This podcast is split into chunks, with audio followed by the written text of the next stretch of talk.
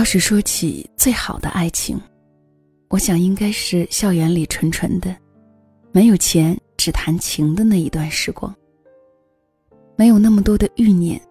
如果说两个人的相处里有值得拼尽全力的事情，那就是爱，是感情。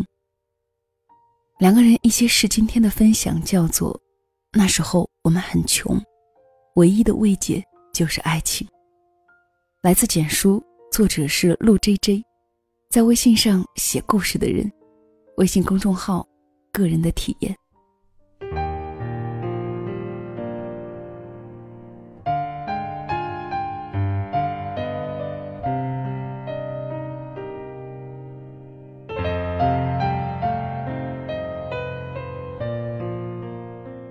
一个人很穷的时候，若还有爱情支撑，那是极其幸运的。我在大学时代遇见了她，她是个短发女生，喜欢穿樱红色的碎花裙，左手常戴一条银灰色的手链。我以为那手链会是什么贵重的信物，她告诉我，那是她淘宝二十块钱买来的。读大三那会儿，我一个月生活费才六百，除去必要的饭钱和日常开支。一周能自由支配的钱几乎没有，所以我整个大三只干两件事：要么去图书馆，要么去外面打工赚钱。去图书馆的原因很简单，不花钱还能看书上网，夏天有冷空调，冬天有热空调。博尔赫斯说：“天堂应该是图书馆的模样。”我觉得那时的图书馆，对我来说就是天堂。我对他的感情就像是流浪汉对收容所的感情一样。他读的是新闻学，我读的是广告学。我们在图书馆认识，并且相恋。他调皮也可爱，喜欢坐在不起眼的角落，看看书，看看杂志。有时候枯燥了，就拿出手机看电影。他常常边看边乐，怕影响到别人，所以憋着不笑。实在忍不住笑出声，吵到了别人，他会点头致歉，同时笑着对我吐吐舌头。因为我就坐在他的对面。大学情侣的娱乐项目普遍比较多，可是我和他的比较少。人家谈恋爱可以去市区看 3D 电影，去游乐园玩旋转木马，去闹市口的餐厅吃精致的晚餐。我和他不行，压马路不花钱，所以我和他喜欢压马路。刚开始谈恋爱那会儿，就是在校园里面傻逛。傍晚沿着学校里的树林小道走，怎么走？也不觉得累。微凉的晚风吹在脸上，很舒服。走完第一圈走第二圈走累了，他会靠在我肩膀上，或者我们也会找一条长椅休息。夏夜里蚊子多，我们会同时为对方驱赶蚊虫。远远看去，就像是两个不停挥舞手臂的弱智儿童。我笑他傻，他也笑我傻。学校在郊区，郊区的月亮很美。月光倾泻到长椅上，两个人坐着，相互依偎。最忙的时候，一天做三份兼职。反正当时也没别的念头，就是赚钱。我记得很清楚。大三下有一节职业发展课程。任课老师说，大家有需要做兼职实习的，都可以上办公室找他。下课后，我想都没想，直接跟着老师进了办公室。我和他说我要赚钱，任何工作都行。他开了电脑，打开一张表格，上面有各种各样的工作信息。敲定的第一份工作是超市收银员。之后我又让他帮我找了第二份，是在创业公司做推广工作。我想了想，心虚的问他，能不能帮我找到第三份工作？他的表情很惊讶，问我干嘛找那么多？到时候放别人鸽子，他是要承担责任的。我犹豫了两分钟，还是决定要找。我告诉他，年轻人一天打三份工没有问题。他最后问了我一句：“真的需要这么拼命去赚钱吗？”听到那句话时，心似乎猛抽了一下。我说：“是的，需要。”于是第三份工作也敲定了。在离学校不远的一家餐厅洗盘子。那老师特别好，为了节省我路程上的时间，三个工作地点并未相隔很远，所以我一天的节奏基本如此。去超市上早班，工作时间一般为上午八点至下午两点半。为了节省工时，我午饭基本放到下午两点半以后吃。三点半赶到创业公司，和市场部同事讨论推广方案，然后出去发传单。工作到七点，搭公交车去餐厅。到了以后，直接换服务生的衣服，钻进厨房洗盘子。超市和餐厅的工作都按小时结算。推广的活儿月结。打三份工的效果是。每天能有两百多块钱的收入，但是我的身体情况也越来越不好。真正有过这种经历的人都知道，太他妈累了。超市里收银一站就是半天，下了班基本迈不开步子，腿酸的要命。最后核账的时候出差错，自己还要赔钱。干推广的。就是东奔西跑，像上了发条的机器。地铁口发传单，人流量很大，但是效果差，转化率低。我热情洋溢，路人冷若冰霜。我一张热脸，一天得贴成千上万个冷屁股。到了餐厅，基本只剩半条命。厨房环境差，味道重，还没有空调，我只能忍着。一点一点，把堆成山的脏碗碟解决掉。工作如打仗，一天最轻松的时刻，莫过于下班路上的独自行走。虽然累，但也充实。如果能为我和他未来的生活增添筹码，这点辛苦算不了什么的，一咬牙就过去了。回去之前。我都会打个电话给他，问他想吃什么，我给他带回去。他说不要，我工作赚不了几个钱。我哄了半天，才肯勉强说出想吃的东西。校门口的台湾小吃店，我和他常去。他喜欢吃鱿鱼串儿，上面要撒很多胡椒，还喜欢吃花枝丸。老板问：“花枝丸要大份儿还是小份儿的？”小份儿的八元，大份儿的十五元。我说大份儿的。另外，鱿鱼要多撒点胡椒。快到他宿舍楼下了，我打电话给他，喊他下来。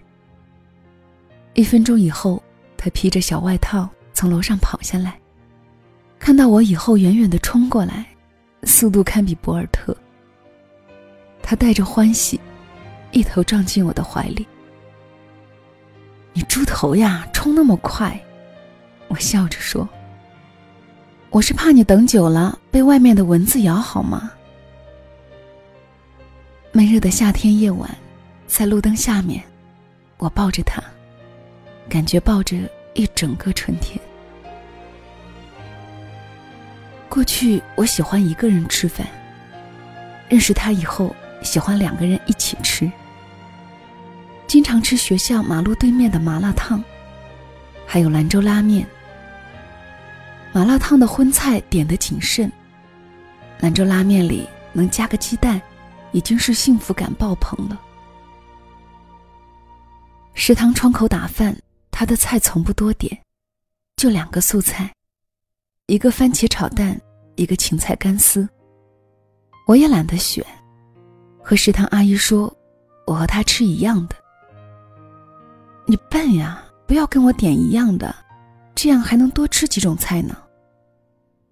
哦，我这个人平时不讲究吃，基本是个菜盲，也不知道点什么好。他赶忙跟阿姨说：“阿姨，帮他加一个狮子头，再加一份梅干菜扣肉。”事情太多，吃饭时我也总会想些心事，但是他没事就会逗我开心。我要开动了，他每次吃饭前都要对我吼一嗓子，好像在提醒我好好吃饭，别想东想西。他很灵巧，也很聪明。每次他一逗我，我的心便会放晴。食堂阿姨抠门盘子里的菜就一点儿，我夹给他，他夹给我，谁也不愿多吃。我希望他白白胖胖的，他希望我健健康康的。一份梅干菜扣肉，肉根本没几块儿全都是梅干菜。我知道他也爱吃肉。但只吃瘦肉，不吃肥肉。我挑出最大的那块肉，把肥肉剔走，把瘦肉夹给他。狮子头用筷子一夹二，他一半，我一半。为了让我多吃一点，他总是谎称自己吃饱了，把一半的狮子头让给我。我表面风平浪静，心里却越想越难受。连这个饭。都要让他精打细算。谈个恋爱搞得跟计划经济一样，我真是没本事啊！想到这里，我直接一筷子把肉塞进他嘴里。以后不准这样了，好吗？我们两个都要吃饱。他看着我，点了点头，吧唧吧唧的嚼着食物。年底考试结束，我和他去商场闲逛，看中一条裙子，前思后想，他舍不得买。当女生站在一条裙子面前超过五分钟时，他基本是看中那条了。甚至在店里逛完一圈之后，还要去那条裙子那儿驻足观望。当他对你说“算了，不买了”，其实是在说“算了”。现在没条件，不买了。那一阵儿我已经工作近半年了，还是有一些微薄的积蓄。趁着他生日之前，我偷偷去把那条裙子买来了。生日那天，为了不让他发现，我把包装的纸袋子扔了，认真的把裙子叠好，放进书包里。我们坐地铁离校，去南京西路玩。看完泰囧，从电影院出来，我和他笑得跟神经病一样。在一个安静的路口，我从书包里拿出了那条裙子。你知道的，女孩子收到礼物都会小小的客气一下，她也一样。那么贵，你干嘛要买它？因为你喜欢呀。我能看出他的感动和高兴。就像是收到人生中第一个芭比娃娃那样高兴，在温暖的时间送一份温暖的礼物，让他获得一份温暖的满足。花再多钱也是值得的。我没想到的是，他也给我准备了礼物。他转身从包里摸出一条黑色围巾，着重强调这是他手织的。用粗毛线和粗织棒织的，花了一周的时间。还没反应过来，他已经踮起脚为我戴上，心里瞬时被注入一股暖流。站在原地，什么也没说。他很开心，说我带着他真帅。然后掏出手机，直接在路口给我拍了一张照片他总是自嘲他手机是渣像素，只有三百万，是国产机中的拖拉机。但是当他把手机递给我时，我却把那张照片看得无比清晰。也许贫穷时代，每一份礼物都会被附上一些感情的重量。就算是用青草编织而成的戒指，也是和白金钻戒等值的。尽管没钱，很穷，可是感情始终充沛而丰盛，像一场夏季的雨水，湿润着疲劳的现实。再寒冷一点。雪花飞舞的冬天，那年我经过你的门前，我们一起漫步的那条街。考研前的那段日子，如入深渊。早上醒来，第一件事就是去图书馆占座，一待就是一天。晚上十点回寝室。他那会儿在报社实习，实习工资每个月一千五，要养活自己都不容易。双休日难得有假期，他会在图书馆陪我。我有轻度的神经衰弱，每次看书看不进去了，抬起头看他一眼，心里就会感到踏实。当时唯一的心愿是考上研究生，更好的赚钱。更好的照顾他。正式考试的前一天，把他的那条银灰色手链给了我，让我戴在身上，说能带来好运。我塞进口袋，告诉他我会加油。到现在，我仍然记得，在我考研最狼狈不堪的时候，是他一直陪着我。二零一四年一月五日的傍晚。考研结束，我从复旦邯郸校区的考场出来，他在门口等我。一条月光铺满的小路上，我顶着油腻的头发，拖着疲惫的身子，和他并肩走着。我手里捧着十六本复习参考书，拖着一个装满复习资料的大袋子。他手里帮我捧着另外五本。拎着一个小袋子，风很大，月光很冷。我想，我这辈子都不会有这么憔悴而幸福的时刻了。他走得比我快一些，忽而又在我前面停下，转身对我调皮的笑着。那时，我几乎要被月光融化。我没敢告诉他。我考的并不好。六月我们要毕业了，他的老家在重庆，重庆最好的一家报社给了他 offer。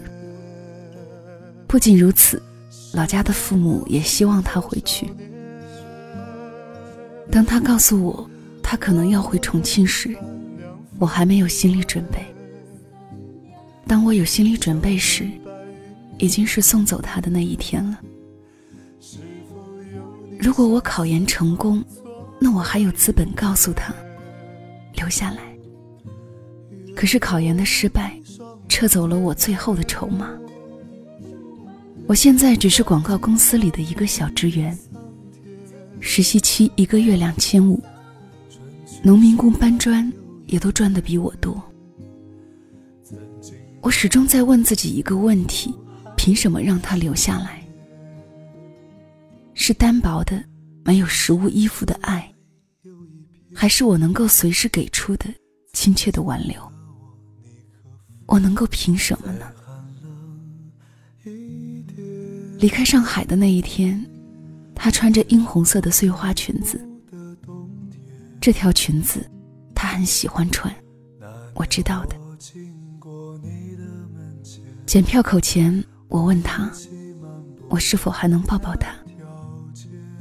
他用右手揉了揉鼻子，说：“好呀。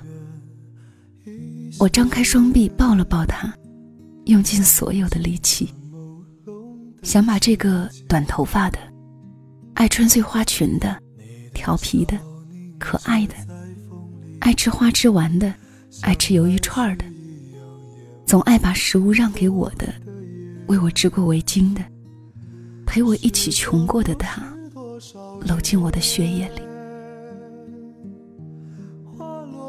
送走他后。我一路上哭了回去，此后再未哭过。我曾经和他一起坐在夏夜的长椅上，等待春天。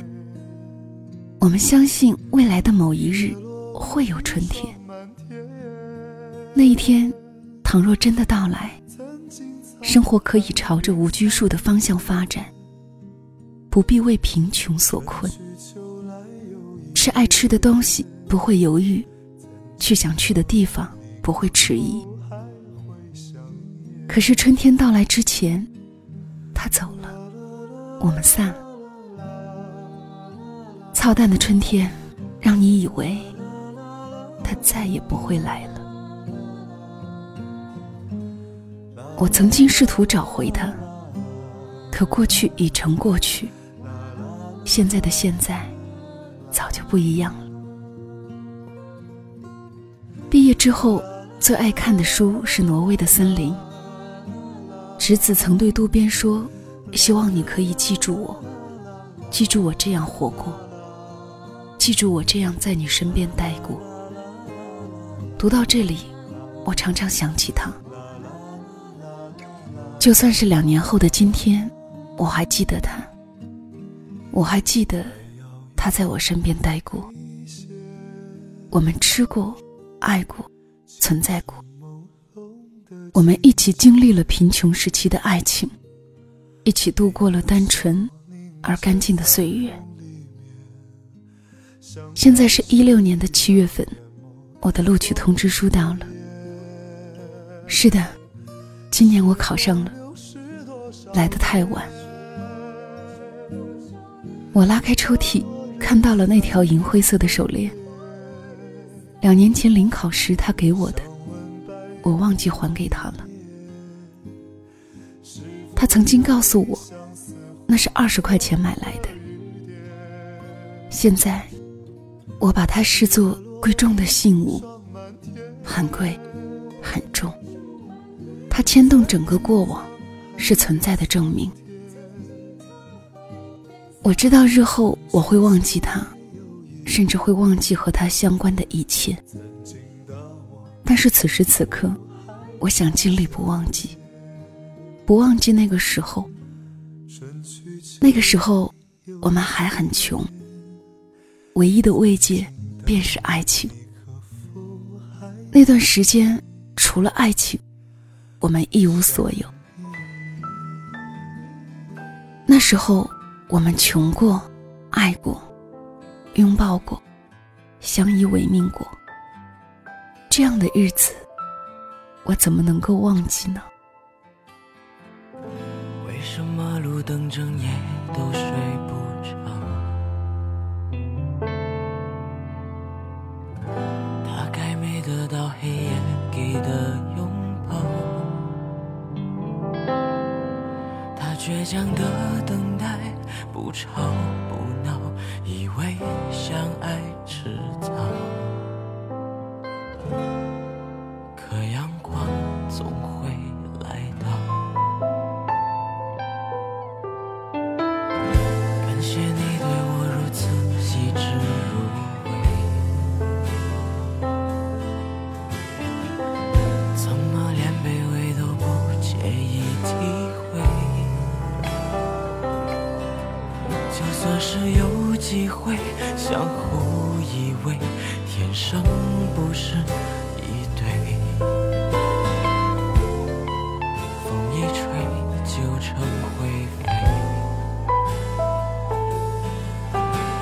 们就这样子，用不难看的方式，当朋友来掩饰不会发生的故事，用可笑的理智终止你一直。看不到的。开始。我们就这样子到最后一秒为止。是啊，这样的日子，时过境迁，即使最后拥有了更多资本、财富，即使有过更多场恋爱，我们都无法忘记。这里是两个人一些事，谢谢你的到来，我是小溪。在上上周五十万关注纪念节目当中，谢谢大家分享的很多留言，以及你们的打赏。得到小礼物的朋友，小溪会通过私信联系你。礼物有限，感恩无限，谢谢你们。这期节目就到这里了，谢谢收听，晚安。